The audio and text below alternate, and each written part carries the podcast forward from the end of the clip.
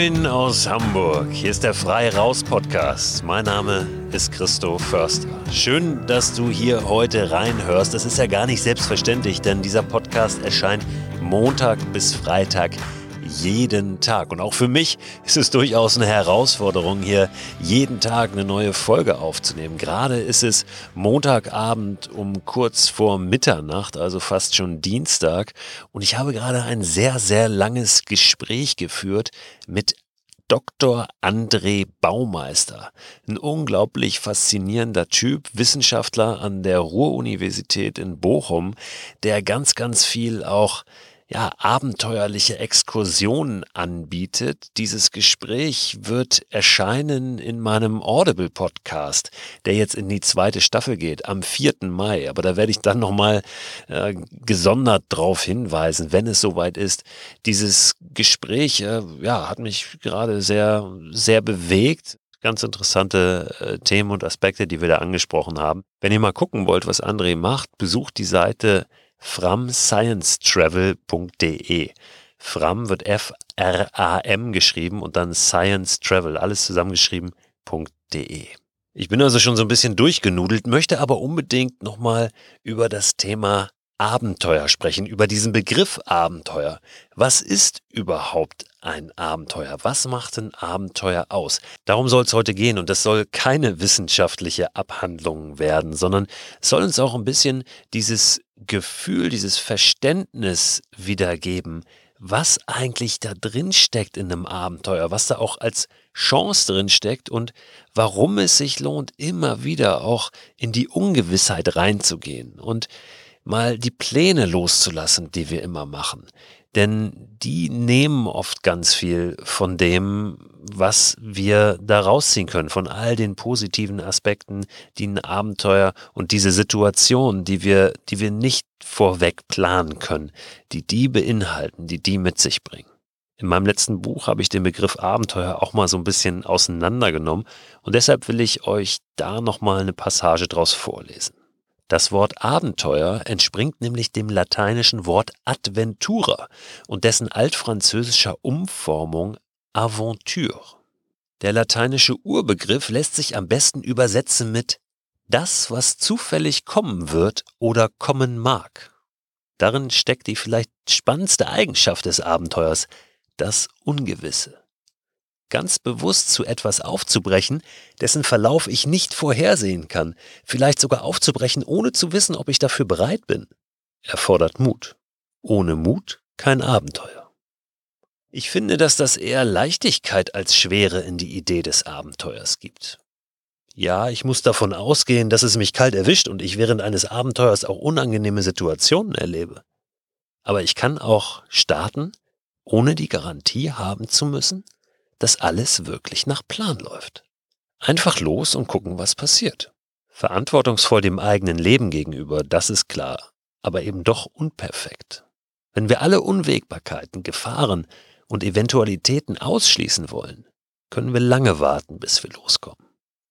Und erleben dann alles, nur eben kein Abenteuer. Es bringt uns weiter nach vorne, uns im Kleinen dem Ungewissen zu stellen, als im Großen nach Garantien zu lechzen. Es gibt heute sogar eine wissenschaftliche Disziplin, die sich mit der menschlichen Bereitschaft, ein Risiko einzugehen, auseinandersetzt. Die Wagnisforschung. Die Experten unterscheiden reale und fiktive Abenteuer, wobei mit den fiktiven reine Vorstellungsabenteuer gemeint sind, also Bücher über Zauberlehrlinge, Schauergeschichten oder Piratenfilme. Reale Abenteuer sind unmittelbare Ereignisse im Lebensgeschehen.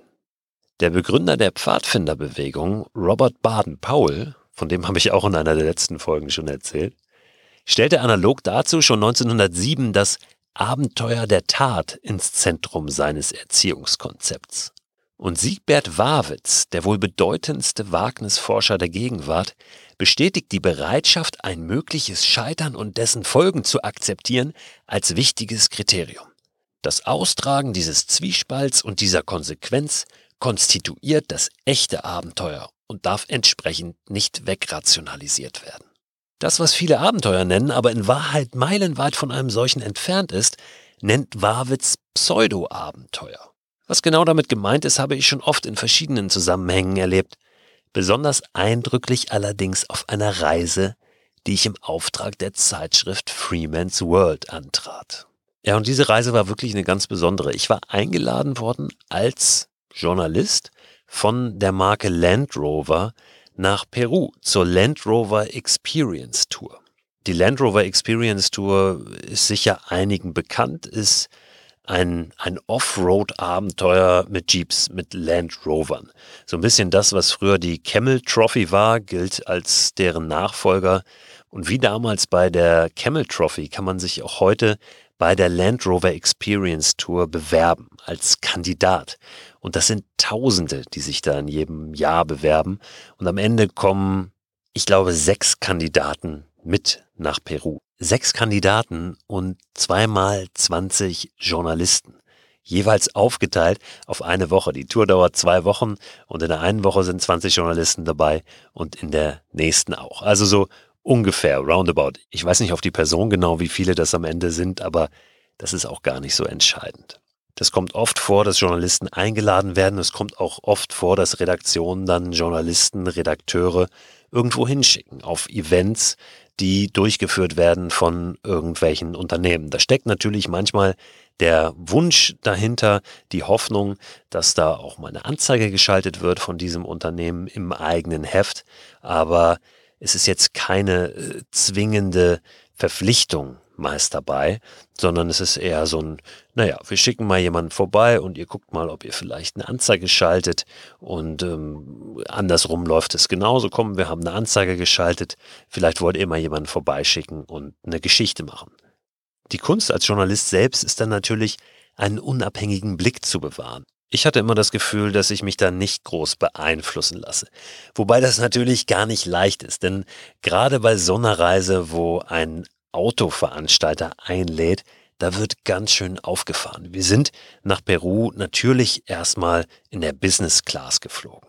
So begann also das große Abenteuer Land Rover Experience Tour in der Business Class. Dann ging es in ein erstes schickes Hotel in Lima, der Landeshauptstadt von Peru, und danach dann mit dem nächsten Flieger weiter in einen kleineren Ort, wo wir unsere Autos gesehen haben, wo wir das Team gesehen haben, wo wir auch die Kandidaten gesehen haben, die diese Reise gewonnen hatten. Und es könnt ihr euch wirklich so vorstellen wie bei der Rallye Paris-Dakar. Also es gab ein Auto, da war mein Name drauf gedruckt an der Seite und der Name eines anderen Kollegen, eines Journalisten von einer Tageszeitung, einer deutschen Tageszeitung. Den Namen werde ich jetzt hier nicht sagen. Daneben noch so die Flagge in klein, schwarz, rot, gold. Und ja, da fühlst du dich dann erstmal wie so ein Rallye-Pilot. Die besten Autos natürlich, neueste Modelle, Automatik, elektrische Fensterheber, Klimaanlage. Ja, und so startete dann unser Offroad-Abenteuer. Wir haben tatsächlich auf dieser Reise immer wieder sehr schräge, nicht erwartbare, nicht planbare Situationen erlebt. Aber warum ich diese Reise auch als Bild dafür sehe, wie verzerrt unsere Wahrnehmung von Abenteuer doch manchmal ist, hat damit zu tun, dass ich auf dieser Reise nie irgendetwas selber entscheiden musste. Da waren immer Guides, die entschieden haben. Da war alles durchgeplant. Und vor allen Dingen haben wir jede Nacht in einem wirklich feinen Hotel übernachtet. Ich wollte die ganze Zeit gerne mal raus. Ich wollte mal mich ins Leben mischen unter die Leute dort vor Ort. Ich war nämlich 20 Jahre vorher in der gleichen Gegend in Peru unterwegs gewesen und habe so gute, so schöne Erinnerungen gehabt auch an diese Ecke und wollte die auffrischen, wollte da mal wieder ein bisschen eintauchen, mal ein bisschen Spanisch anwenden, weil wir ständig irgendwo außerhalb in einem schicken Hotel waren und es gar nicht die Möglichkeit gab, an dem Leben vor Ort auch nur ansatzweise teilzunehmen. Der Inbegriff des Pseudo-Abenteurers, um auf die Bezeichnung nochmal zurückzukommen, war mein Kollege, der mit mir im Auto saß, von dieser Tageszeitung, ein Autojournalist. Wir sind nämlich den ganzen Tag mit diesem Auto unterwegs gewesen und der war sowas von unentspannt, der war sowas von unfähig, sich auch in die Situation einzulassen, um mal ein bisschen runterzukommen. Wir saßen in diesem Auto, der hat nicht einmal das Fenster aufgemacht, weil die Klimaanlage ja sonst nicht funktioniert. Das heißt, wir sind durch Peru gefahren. Wir sind durch die Anden gefahren. Wir sind durch diese malerische Landschaft gefahren, die am Ende aber nichts anderes war als eine Kulisse, weil wir weder angehalten haben, mal für eine halbe Stunde irgendwo, noch das Fenster aufgemacht haben. Wir wussten auch nicht mal, sind wir jetzt auf, auf 4000 Meter Höhe oder auf 500 Meter wieder. Das konnten wir vielleicht am Display ablesen. Auch die Temperaturanzeige konnten wir ablesen, aber wir hatten überhaupt kein Gefühl dafür, denn im Auto war es immer gleich temperiert. Und das perfideste war, dass Teil dieser Kulisse, durch die wir gefahren sind, natürlich auch die Menschen waren, die in diesen Bergdörfern leben. Und dann war es oft so, dass wir abends in unserem schönen, schicken Hotel noch am Tisch zusammensaßen und dann es auf einmal losging, dass die Leute sagten, Mensch, das ist so schön, das hier zu sehen, wie glücklich die Menschen doch sind, obwohl sie so wenig haben. Du fährst durch diese Bergdörfer und die Kinder kommen und winken und freuen sich. Und das ist doch schön zu sehen, ja, wie wenig es braucht, um wirklich glücklich zu sein, dass sie diese Lebensfreude bewahrt haben. Und ich musste dann immer sehr an mich halten und habe nur gedacht, ey, wenn in meinem Dorf, in dem ich groß geworden bin, ja, auf einmal aus dem Nichts eine Kolonne von 20 weißen Land Rovern gekommen wäre, mit Menschen da drin, die aussehen wie aus einer anderen Welt, die auch noch da drinnen wild gestikulieren und winken, Natürlich hätte ich doch zurückgewunken und gestrahlt und gedacht, was ist denn heute los? Das ist ja mein Glückstag, egal wie es mir geht. Und diese Wahrnehmung, die hat mich fertig gemacht über diese Woche. Ich war eine Woche auf dieser Land Rover Experience Tour und habe immer mehr den Eindruck gewonnen, Leute, das, was ihr hier als Abenteuer deklariert, als riesengroßes Abenteuer, für viele ist ja die Land Rover Experience Tour eines der Abenteuer überhaupt, so ein Traum das ist am Ende doch nicht mehr als eine geführte Reise, als eine Pauschalreise, die den Anschein erweckt, als, als wäre sie abenteuerlich. Das mag jetzt ein bisschen hart klingen, vielleicht auch arrogant, und natürlich war ich selbst Teil der Reise. Ich kann mich da gar nicht wirklich von ausnehmen, auch wenn ich da für mich vielleicht ein bisschen anderen Blick drauf habe. Aber mir ist dadurch wirklich nochmal bewusst geworden, es kommt überhaupt nicht darauf an, wo wir unterwegs sind oder wohin wir reisen. Das hat zumindest keinen Einfluss darauf, ob wir ein Abenteuer erleben oder nicht. Ob wir ein Abenteuer erleben, hängt wirklich damit zusammen, wie wir unterwegs sind, wie unsere eigene Haltung ist und ob wir bereit sind, wirklich etwas zu wagen. Dass ich jetzt so über diese Veranstaltung, die Land Rover Experience Tour rede, ist auch gar nicht böse gemeint, denn die Veranstalter, die können ja gar nicht anders.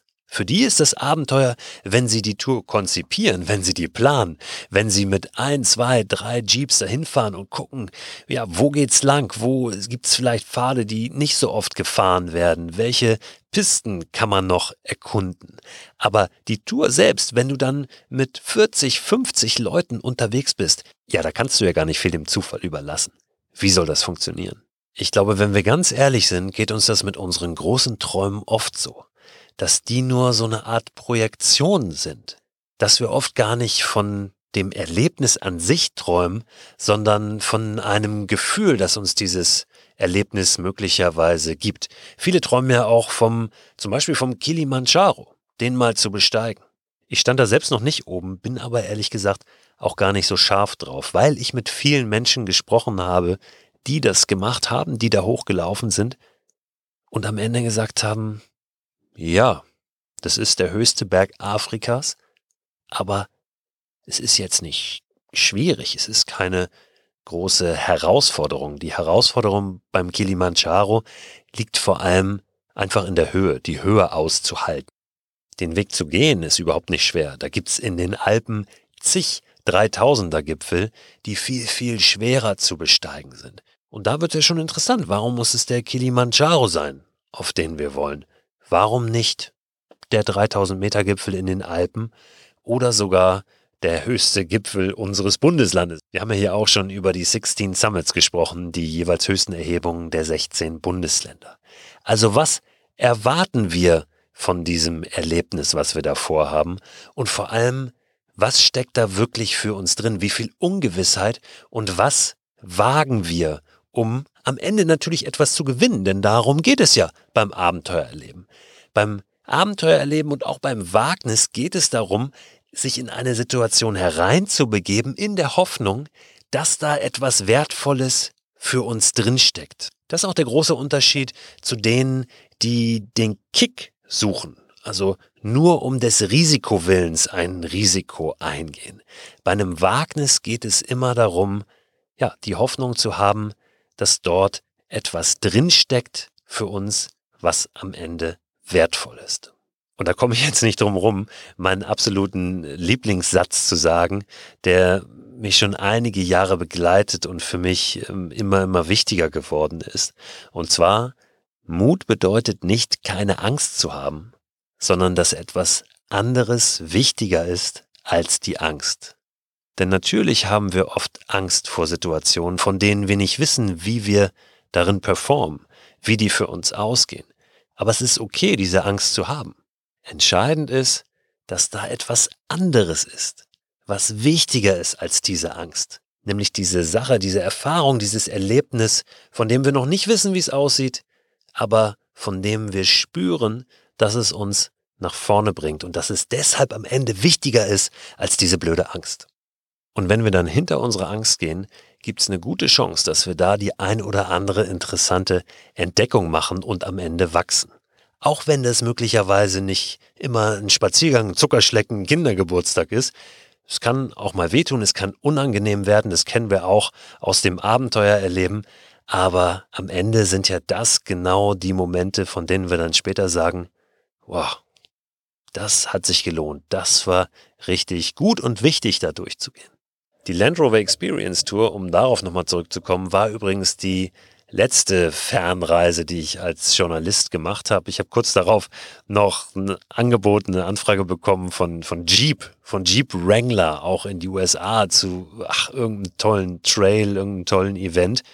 Aber ja, auch äh, da bin ich dann nicht hin, weil dieses Erlebnis in Peru ähm, ja, mich wirklich da nachhaltig nochmal beeindruckt hat und mir einiges aufgezeigt hat. Und das ist auch jetzt eine Bestätigung, denn ich habe vorher schon sehr viele dieser kleinen Abenteuer gemacht, dieser Mikroabenteuer, aber eine Bestätigung nochmal für mich gewesen, ja, wirklich nicht immer nach Destinationen zu fragen oder darauf zu schauen, was steht da jetzt irgendwie Tolles drauf auf diesem Angebot oder auf dieser Reise, das große Offroad-Abenteuer, sondern mal A dahinter zu gucken und B auch in mich reinzuhorchen und zu fragen, was versprichst du dir eigentlich da von, von so einem Angebot, von so einer Reise und musst du dafür wirklich diesen weiten Weg zurücklegen? Muss das in diesem Rahmen sein oder kannst du es nicht vielleicht in einem anderen Rahmen noch viel nachhaltiger erleben? Um das Thema abzurunden, lese ich jetzt noch mal ein paar Zeilen vor. Wenn das Ziel einer Reise oder eines Abenteuers ist, möglichst viele Punkte einer Bucketlist abzuhaken und ich war hier Fotos aufzunehmen, hat das wenig Wert. Aber warum reisen wir denn dann? Wenn es um Fernreisen geht, höre ich oft von dem Anspruch, fremde Kulturen kennenzulernen. Nur lassen wir uns wirklich auf diese ein und sind bereit, jenseits der Folklore in den oft gar nicht so romantischen Alltag der Menschen vor Ort einzutauchen? Das wäre großartig. Aber ob uns das wirklich gelingt, ist wieder zuallererst eine Haltungsfrage. Wenn wir keine Lust haben, die kulturellen Besonderheiten und die Menschen im Sauerland, Thüringer Wald oder Nahetal kennenzulernen, werden wir höchstwahrscheinlich auch in Indien keine gute Figur abgeben. Oder andersrum, wenn es uns in der Fremde gelingt, warum versuchen wir es nicht auch hier, vor unserer Haustür? Sind wir wirklich so integer, so offen, so neugierig, wie wir uns auf großen Reisen oft geben? Oder tragen wir diese Eigenschaften nur stolz vor uns her? Wie wir uns in der direkten Umgebung verhalten, gibt Aufschluss darüber. Ja, die direkte Umgebung, da hängen wir ja nun gerade so ein bisschen fest. Aber da zeigt sich eben, ja, wie wir drauf sind. Ich will Fernreisen gar nicht komplett verteufeln. Ich habe selbst viele solcher Reisen gemacht. Aber ich habe eben auch festgestellt, dass es am Ende nicht drauf ankommt, wie weit du weg bist. So, und jetzt muss ich gucken, wie ich den Spagat hinkriege zu dem Tipp, den ich heute hier noch für euch habe, der nämlich auch in der Ferne spielt. Ich kam da drauf, weil ich gerade vor ein paar Tagen mal wieder Kontakt hatte zu Anselm, zu Anselm Pahnke, mit dem ich auch ein längeres Interview geführt habe im letzten Jahr für meinen Audible-Podcast. Ich bin jetzt gerade wieder über Anselm gestolpert, weil ich mal bei Netflix reingeguckt habe und da seine wunderbare Dokumentation anderswo allein in Afrika gesehen habe. Die läuft bei Netflix. Ich habe sie auch letztes Jahr im Open Air Kino in Hamburg gesehen, lief in ganz, ganz vielen Kinos, oft auch Open Air. Anderswo allein in Afrika. Ja, und jetzt äh, habe ich den Jingle vergessen hier. Der kommt jetzt nochmal natürlich. Da ist er, der Service-Jingle, der Tipp-Jingle für anderswo allein in Afrika von Anselm Panke. Und ja, da ich darüber gestolpert bin, mal wieder über Anselm und wir sowieso immer wieder auch mal in Kontakt sind, habe ich mal nachgehört, was Anselm eigentlich gerade so treibt. Und Anselm ist gerade dabei, ein Tiny House zu bauen ähm, ja, nutzt die Zeit, die er jetzt gerade hat und bastelt an einem Häuschen rum, an einem schönen kleinen Holzhäuschen. Ich werde ihn auch dazu nochmal anrufen und ihn ausquetschen und dann machen wir hier eine Podcast-Folge aus diesem Telefonat. Haben wir schon drüber gesprochen. Das wird irgendwann in den nächsten Wochen passieren. Ich empfehle euch diesen Film aber auch deshalb, weil Anselm wirklich jemand ist, dem es nicht nur darum geht, Orte oder Erlebnisse auf der Bucketlist abzuhaken. Er hat wirklich eine Reise durch Afrika gemacht mit dem Fahrrad, die sehr, sehr beeindruckend ist, in der es auch viel um die innere Haltung geht. Er macht sich sehr, sehr viel Gedanken in dieser Reise. Ich weiß, dass er es auch darüber hinaus tut und dass er sich auch sehr damit auseinandersetzt, wie er diese, diese Idee des Reisens und auch des Abenteuers hier in Deutschland, in dem Land, in dem er jetzt wieder lebt, nachdem er einige Jahre auf Weltreise war, umsetzen kann, wie er hier sein Leben abenteuerlicher gestalten kann. Und das Tiny House, an dem er gerade baut, ist ein Weg davon. Guckt mal nach dem Film Anderswo in Afrika von Anselm Panke. Und wenn ihr Lust habt, in diese längere Podcast-Folge mit Anselm reinzuhören, die ich schon geführt habe für Audible, dann ja, geht einfach zu Audible und sucht da nach dem Podcast raus und machen und dann entsprechend nach der Folge mit Anselm. Diese Infos, ihr kennt das, schreibe ich euch aber natürlich auch nochmal in den Newsletter, der Ende der Woche erscheint und den ihr abonnieren könnt unter christoförster.com slash frei raus. Als Info nochmal für alle, die diesen Newsletter neu bestellen. Ich schreibe in den Newsletter immer auch Links rein zu den vorherigen Newslettern. Das heißt, alle Infos, die ich da schon rausgehauen habe, hier aus den einzelnen Episoden, alle Tipps, die könnt ihr dann auch nochmal abrufen, weil ich immer wieder Nachrichten kriege, oh, ich habe den Newsletter gerade bestellt und ich hätte gern die vorherigen auch. Die gibt es dann, wenn der erste kommt.